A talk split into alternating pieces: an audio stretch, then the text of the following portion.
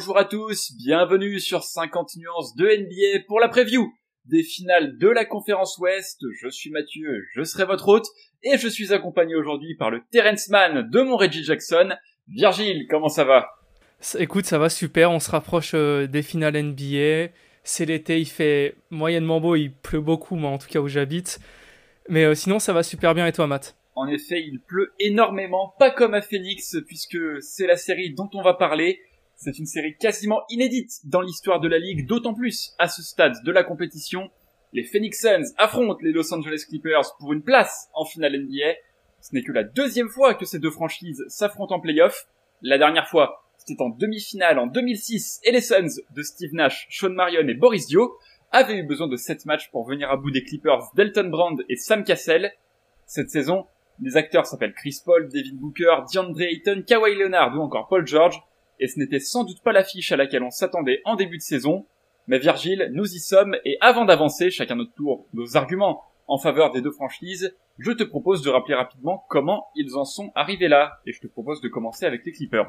Ouais, bah pour euh, du coup on était déjà un peu revenu dans les previews euh, d'avant euh, sur le premier tour face aux Mavs où ça avait été quand même très très très très compliqué pour les Clippers qui étaient menés 2-0, qui étaient revenus, qui finalement donc s'étaient imposés en en 7 matchs.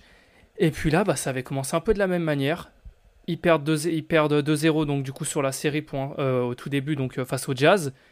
Et puis ils vont enchaîner 4 victoires de suite. Et alors, ces quatre victoires encore plus surprenantes parce que ils reviennent à 2-2, donc ils, ont, ils avaient perdu à l'extérieur, ils gagnent leurs deux matchs à domicile. Et Kawhi se blesse. Kawhi est indisponible pour le Game 6 et pour le Game 7. Et on se dit tous que là, ça y est, les Clippers sont encore maudits, que ça va pas le faire. Et au final, bah, c'est ça le fait. ça le fait même plutôt bien parce que Paul George euh, taille patron, surtout sur le Game 5. Et puis on a le, le Terence Mann game, on va dire ça comme ça, au game 6, ou alors euh, bah, tout simplement il, explose et il est tout simplement incroyable. Et on a eu, on a eu une vraie série euh, de, une vraie fin de série de, de patrons, je pense, pour les Clippers. Et euh, c'est ce qui est ressorti vraiment. C'est ce côté surprise un peu, mais ce côté aussi équipe où il y a la blessure de Kawhi Leonard qui est top 5 de la ligue. Et on se dit, bon, c'est fini. Et en fait, non, c'est pas fini. Et même au-delà de, de ne pas être fini, en fait, il passe et voilà, ils, sont donc euh, en finale de conférence. Au vu de la série, au vu des blessures donc de Kawhi, même l'absence d'Ibaka aussi qui a noté, un peu, je trouve, à la surprise générale. Et merci Virgile pour euh, ce retour sur le parcours des Clippers. Je vais parler des Suns. On en a déjà parlé aussi, les Suns 51-21 en saison régulière, deuxième à l'ouest, la plus belle surprise de cette saison à mes yeux. Et ils ont sorti les champions en titre, les Lakers au premier tour, 4-2. En demi-finale, les Nuggets du MVP, Nikola Jokic, étaient au programme des hommes de Monty Williams. On savait Denver diminué par l'absence de Jamal Murray. On n'imaginait sans doute pas que ce serait à ce point. Les Cactus ont sorti le balai, 4-0, net, sans bavure, porté par un duo Paul et Booker taille patron. Le backcourt en cumulé a apporté en moyenne 50,8 points, 12,8 rebonds et 14,8 assists sur la série. Avec sa rotation de 9 joueurs clairement définie, Monty Williams a envoyé un message à toute la ligue. Les Suns sont plus qu'une belle surprise, ce sont de sérieux candidats au titre, mais qui devront tout de même composer sans Chris Paul, qui est dans les protocoles sanitaires de la ligue, au moins pour le Game 1, mais finalement, une star absente de chaque côté, un partout, balle au centre, Virgile. Ouais, alors, vrai balle au centre. Alors, pour le coup, on sait que Chris Paul va a priori revenir, euh, donc il sera pas là pour le Game 1. Pour Kawhi, c'est... Euh, très compliqué parce que moi, en tout cas, j'ai vu plusieurs choses. J'ai vu ligament croisé et puis j'ai entendu euh, certaines rumeurs qui disaient qu'il allait peut-être revenir. Donc j'avoue que je comprends pas du tout l'idée, mais normalement c'est les ligaments croisés, donc on ne devrait plus le revoir. Donc un partout, on va dire balle au centre, juste sur le game one, mais effectivement c'est les deux meneurs tout simplement de, enfin les deux meneurs sur le terrain, bien sûr, euh, pas, au poste, mais les deux meneurs euh, euh, de, de, ces, de ces équipes qui sont, qui sont absents. Après, pour Chris Paul, même s'il revient, il faudra voir dans quelle étape. Après, oui, c'est pas un cas contact, c'est lui qui a, qui a chopé le Covid. Euh, Charania avait tweeté un joueur sur 164 testés a chopé le coronavirus comme par hasard.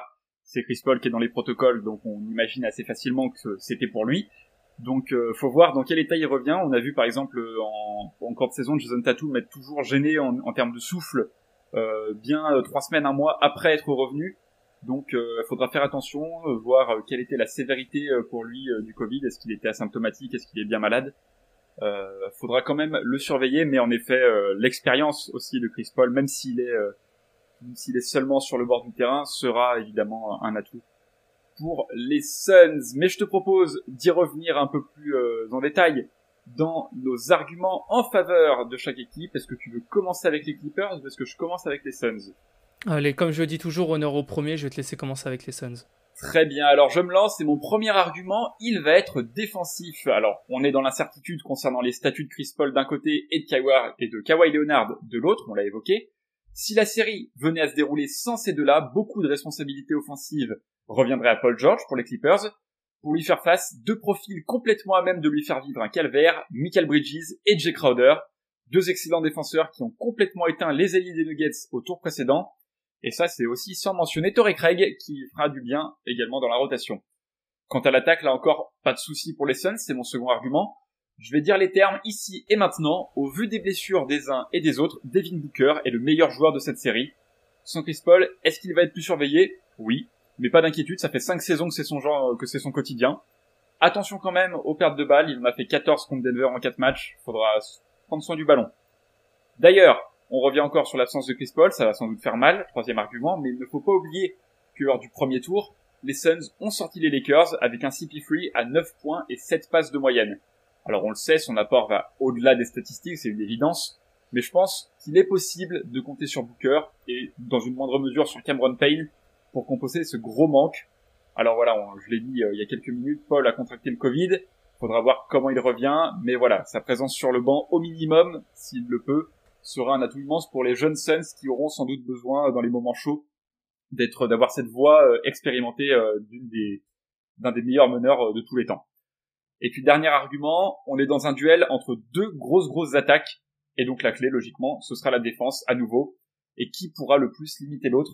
Alors je vais déjà parler des Suns pour défendre sur Paul George et sur Kawhi Leonard s'il est en état de revenir, mais lors des deux premiers tours, faut noter que la défense de Phoenix tout entière a été très haut niveau les Lakers ont été limités à moins de 100 points par match. Et puis les Nuggets, 117 d'offensive rating sur la saison régulière, 107 lors des demi-finales de conférence.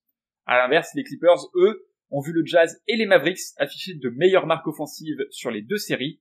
Alors on ne le dira jamais assez, offense win games, defense wins championship, et ce sera la clé principale de la série pour moi. Ouais, bah c'est sûr qu'en tout cas il y a des très très beaux joueurs à mettre. De toute façon on l'a déjà vu. On l'a vu euh, cette saison en, saison régulière, il y a de très très bons défenseurs aux Suns. Ça s'est confirmé euh, lors des playoffs. D'ailleurs, petit passage, euh, le fait que Bridges ne soit pas dans une defensive team, je pense que bon, c'est un, quand même un, sacré scandale. Mais on a vu que de toute manière que les Suns, c'est peut-être l'équipe la, plus, la plus kiffante à voir dans ces playoffs. Et même au-delà du, plaisir qu'on voit, c'est l'équipe aussi la plus efficace parce que, comme, comme t'es revenu un peu sur leur parcours, mais ils sortent quand même les Lakers, un peu diminués avec euh, l'absence de Davis, mais eux aussi, comme tu as dit, avaient un Chris Paul diminué. Au final, ils sweep euh, les Nuggets, donc c'est quelque chose de très très propre. Et c'est vrai que si on doit être un peu honnête, c'est un peu l'inverse du parcours des Clippers. Mais du coup, je vais passer maintenant à, mes arguments à moi. Et le premier, c'est bah, tout simplement euh, le plus grand surnom peut-être de l'histoire de la NBA, Playoff P qui a montré, mine de rien, alors il a été beaucoup moqué et parfois à juste titre, euh, quand on a vu certaines de ses performances, notamment la saison dernière face aux Nuggets, et même euh, certaines performances cette saison en playoff qui étaient pas, vraiment pas terribles, mais il a montré du coup sur le game 5 euh, et 6, surtout sur le game 5, qu'il avait toujours, bah, en fait, au-delà du talent, parce qu'on sait qu'il a, mais cette âme de patron, et je pense qu'on peut attendre une grosse, grosse série de, Paul George, et un peu un Revenge Paul George. Et si Paul George prend feu, ça peut être tout bonnement incroyable. On l'a déjà vu euh, dans, ses, anciennes franchises aux Pacers, alors avec beaucoup moins de réussite en playoff euh, au Thunder, mais on, on l'avait vu faire une saison régulière incroyable où il était troisième euh, dans la course au MVP au final. Donc ça c'est le premier argument, c'est dire que Booker pour l'instant est le meilleur joueur, mais je pense que si Paul George se, réveille, je pense que Paul George, avec l'expérience qu'il a, peut plus porter son équipe. Euh, mon deuxième argument, c'est euh, l'imprévisibilité de, ces, euh, Clippers-là. Comme je l'ai déjà dit, ils, ont, ils perdaient 2-0 sur, les deux premières, sur les deux premiers tours, et au final ils s'imposent. Avec même d'ailleurs face, aux, face aux Mavs un sentiment d'une équipe quand même qui était complètement à la rue sur, les, sur les premiers matchs. Et ils ont su se reprendre et ils perdent leur meilleur joueur, qui est, comme je le redis encore une fois, une des top top stars de la ligue, pour au final aller gagner les deux matchs sans lui. Donc c'est quand même une grosse grosse surprise et ils sont vraiment pas favoris sur cette série. Et je pense que ça peut bien leur aller aussi de pas être favoris pour aller, euh, pour aller être très très chiant à jouer et, aller, euh, et se dépasser tout simplement. Et justement, en parlant de se dépasser, c'est mon troisième argument, c'est qu'on a des joueurs dans cette équipe, euh, dans cet effectif des Clippers, qui sont quand même en train de montrer quelque chose d'excellent. Alors Nicolas Batum, mais on l'avait déjà vu, euh, on, le savait que Nicolas Batum était un, très bon joueur. Là, il montre quand même des choses, je trouve, assez impressionnantes. Reggie Jackson, qui euh, s'est remis à être un, bon, voire au vu de ses stats en playoff, un très bon joueur de basket. Et puis on a le petit Terrence Mann, on en a parlé quand même au, au, Game 6 face au Jazz.